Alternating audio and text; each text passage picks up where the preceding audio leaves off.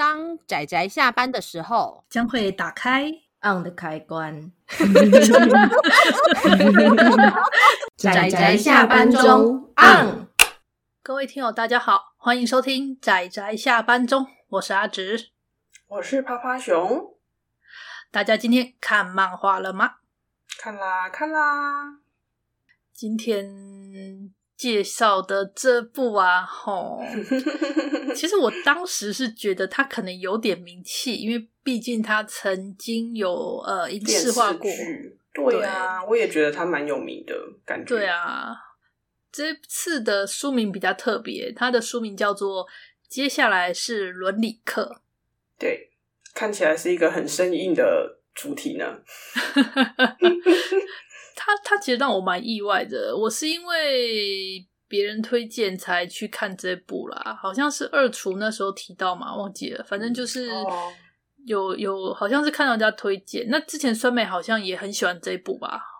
哦，对，他好像很喜欢，我是因为我在整理书单的时候看到他还有得奖，哦，对，就是书店店员那一个奖奖项上面他有得奖。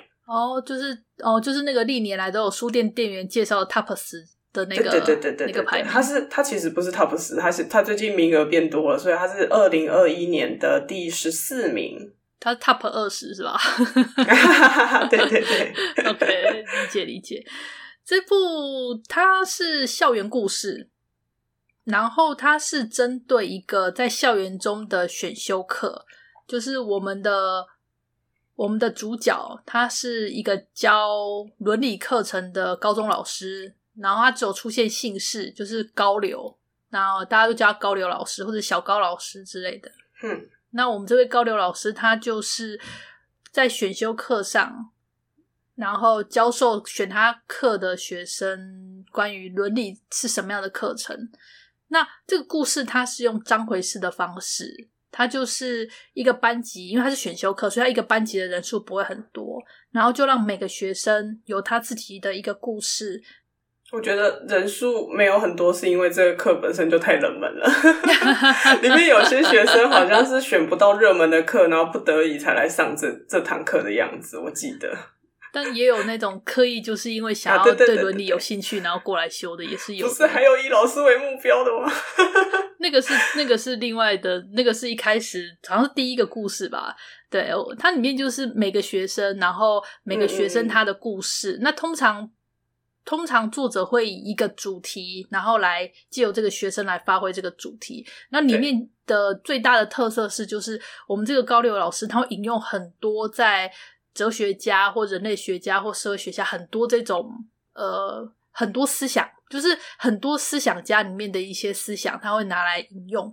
然后最有趣的地方是他把这些很生硬，照理说应该是我们怎么样？大家不是讲说讲那些什么思想家，或者是讲那种所谓的那种人类学家讲的东西，好像都很生硬，很难懂，太深奥了，无法理解。对，但是他这部他让你结合故事的时候，你反而就是很能感同身受。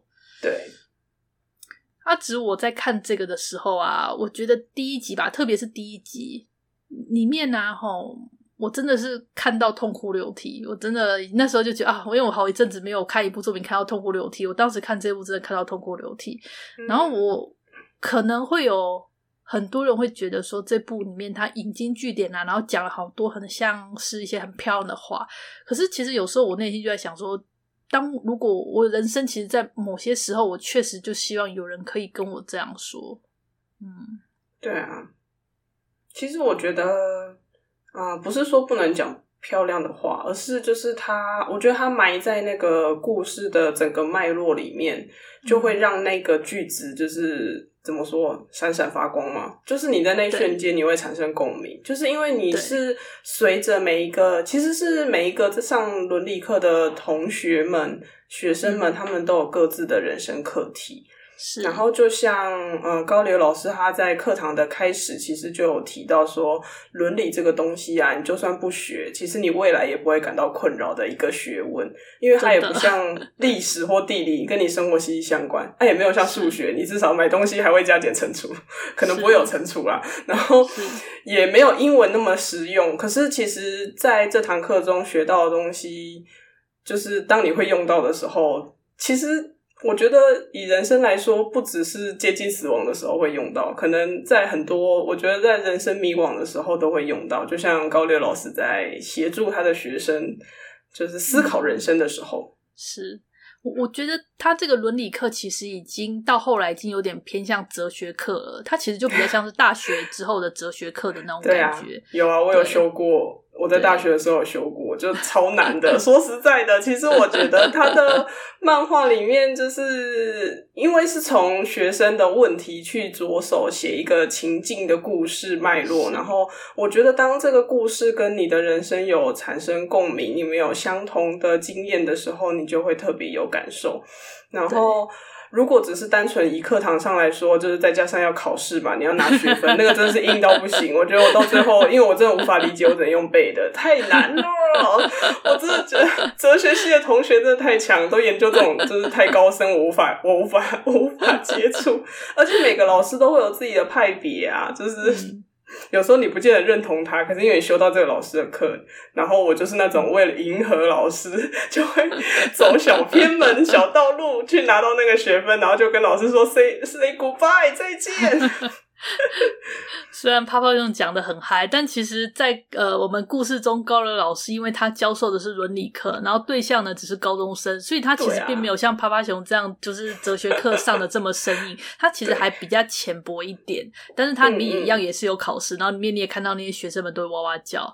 对、啊，那我我觉得里面让我，你这句话也被拿来常常做书腰啦，就是他提了一句很重要的观念，就是其实。这他讲了这么多道理，这么多的名言，这么多的事情，这么多的观念，但其实道理只对想听的人有用。嗯，对啊。如果你当下听不进去，那不管说再多好的事情给你，你也听不进去。嗯，没错。对，我觉得这句话就是一个，它里面的部分就是作者他。提出了很多，借由高伟老师提出了很多的想法，很多的关于他里面有提到很多关于人为什么活着，人为什么会死，那你为什么会，你为什么一个人为什么会在这个时候做出这种事情？他其实关于伦理就是关于人的道理，关于人之间是怎样的，是什么样子，就是它其实是一个哲学课的前身。那就像康康帕总讲的，它里面真的就是一个很情境的状况，所以你会很好阅读。嗯，对。嗯然后里面里面也有那种像学生因为遭遇了创伤想要自杀的，我觉得那那幕他的表现我也很喜欢呢、欸。就是别的同学那时候看到就说：“啊，你你这样你就要自杀了，干嘛时？”然后高柳老师就很很紧张说：“不，不是，不是这样的，任何事情都可能会自杀，不是因为怎样就这样。啊”我觉得他那时候讲的真的是让我就觉得对，没有错，人的痛苦。不是可以拿来比较的，人会因为某些事情而感到痛苦，嗯、这真的不是不是可以拿来比较，可以拿来干嘛的？会痛苦就是会痛苦，痛苦到想死，这是也是会有的。就是里面的这种很多的地方，其实很触动到我。那我看了作者的后记吧，嗯、作者后记其实他有提到说，他当时就是因为他一个跟他很亲的算是亲戚，一个长辈的女性亲戚，然后他感觉起来也很温和，干嘛？可是某一天就他就自杀了，然后这件事让作者他很冲击。那他就是看了一些整整理他的遗物的时候，还有看到他一些笔记本，然后那些笔记本里面写了很多。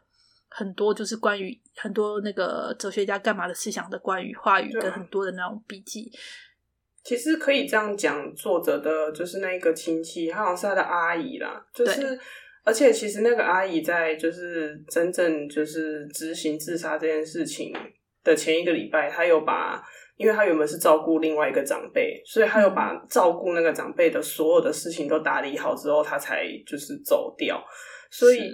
我觉得就是像作者他在后记有提到说，他其实觉得那个就是一般人可能不知情的亲戚会说啊，他是因为忧郁症的关系去世的，但他觉得用忧郁症这样子去概括他的人生实在是太太就是不适合了，因为他觉得阿姨是拼命的在活着，他每天都很努力的在就是活着，所以我就觉得哦，就是就是。引诱发他想要就是创作这样子的故事，我觉得还蛮感人的。嗯，对，那这也是为什么，其实我觉得整部作品中，我特别喜欢第一集的原因，就是我觉得第一集跟第二集吧，就是它特别的有力，你可以看得出来，就是作者的那个情感真的有跟这个故事对表现出来。然后到后面的话，你就会发现到说，故事就变成说，他开始呃去讲其他的议题的时候，就比较没有这么强力的情感的碰撞。是啊，我只有看两集，我还没有看没关系，没关系。然后我可以稍微讲一下，就是呃、嗯嗯嗯，我不知道这算不算捏他。就是我当时他不是，我不是说他一个班上学生不多嘛、啊，然后那些学生的故事就一个一个讲完之后，他会在最后面，嗯、就是他们伦理课的最后一堂课，他会把这些学生们召集起来，然后会提出一个议题，嗯、然后让学生们来来讨论这个。议题就是变成一种是有点像大学的那种开放式讨论一个议题的那种感觉，oh, 然后就在一堂课里面，他会提出一个想法，让大家说为什么为什么人不能杀人，为什么人可以杀人，就杀人是怎么回事？他们那时候好像我记得有讨论过类似这样议题，还有另一些比较有趣的议题。那每个人都讨论完之后呢，他就最后会做个总结。那因为时间有时候。没办法讨论完，所以他其实这个地方，他就我觉得作者有点巧妙，就是他利用说啊，因为课的时间不够了，所以我虽然很想让我们继续讨论下去，但是没有办法，那我们也没有这个结论。但是我希望你把今天的这些事情带回家，让你们自己回去思考。他就是把一些大学时期那种的讨论，我们为什么会。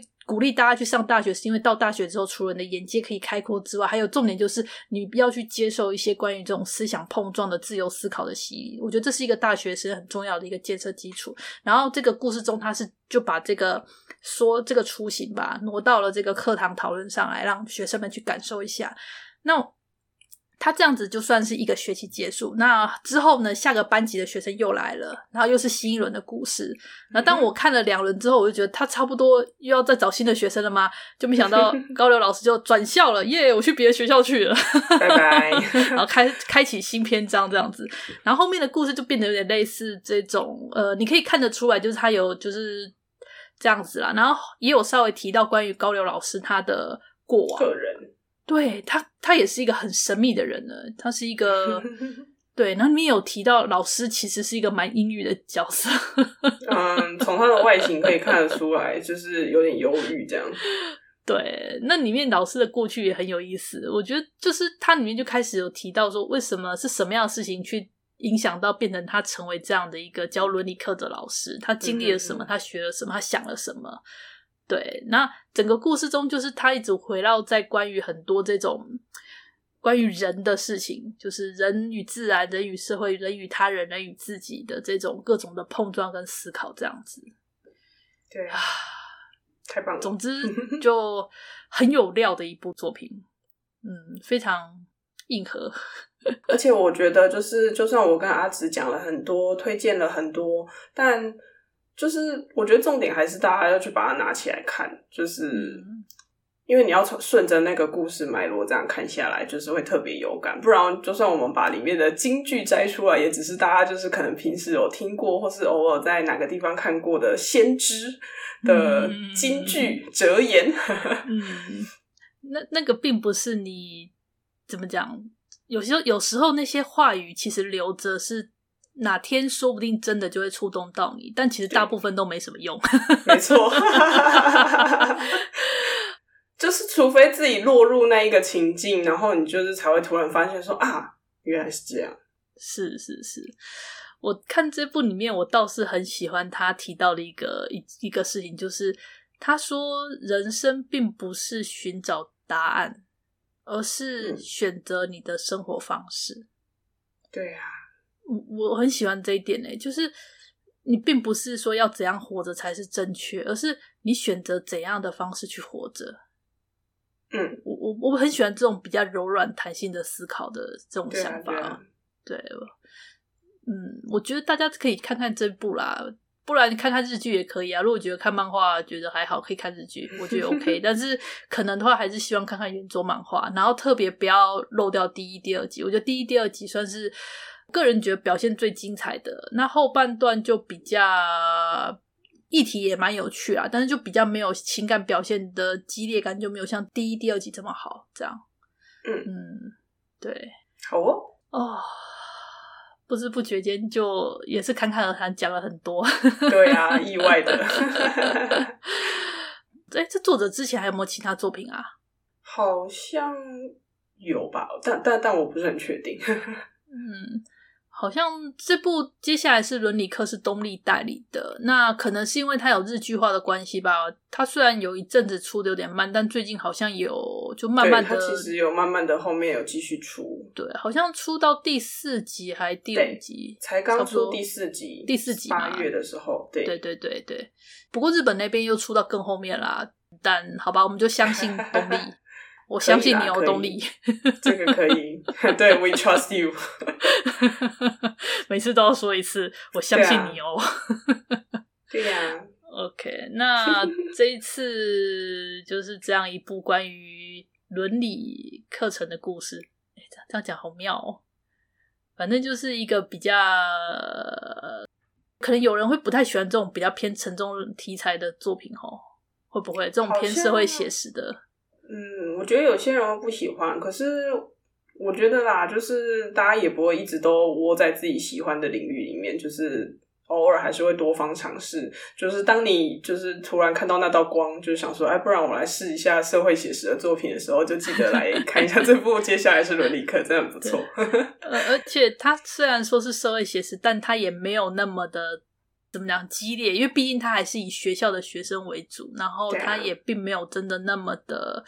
他虽然里面也有很多很尖锐、非常非常让人觉得很痛痛苦的事情或很难受的事情，但是至少大体上还是相对温和吧。我觉得比较好入口一点。嗯嗯嗯，对对对。OK，那今天关于接下来是伦理课的推荐就差不多到这里，希望你们会喜欢。那有机会也请呃去翻翻看。嗯，好，那就这样，谢谢大家，我们下次再见，拜拜，拜拜。啊，上班，上班，我不要工作，下班了，回去回去工作喽。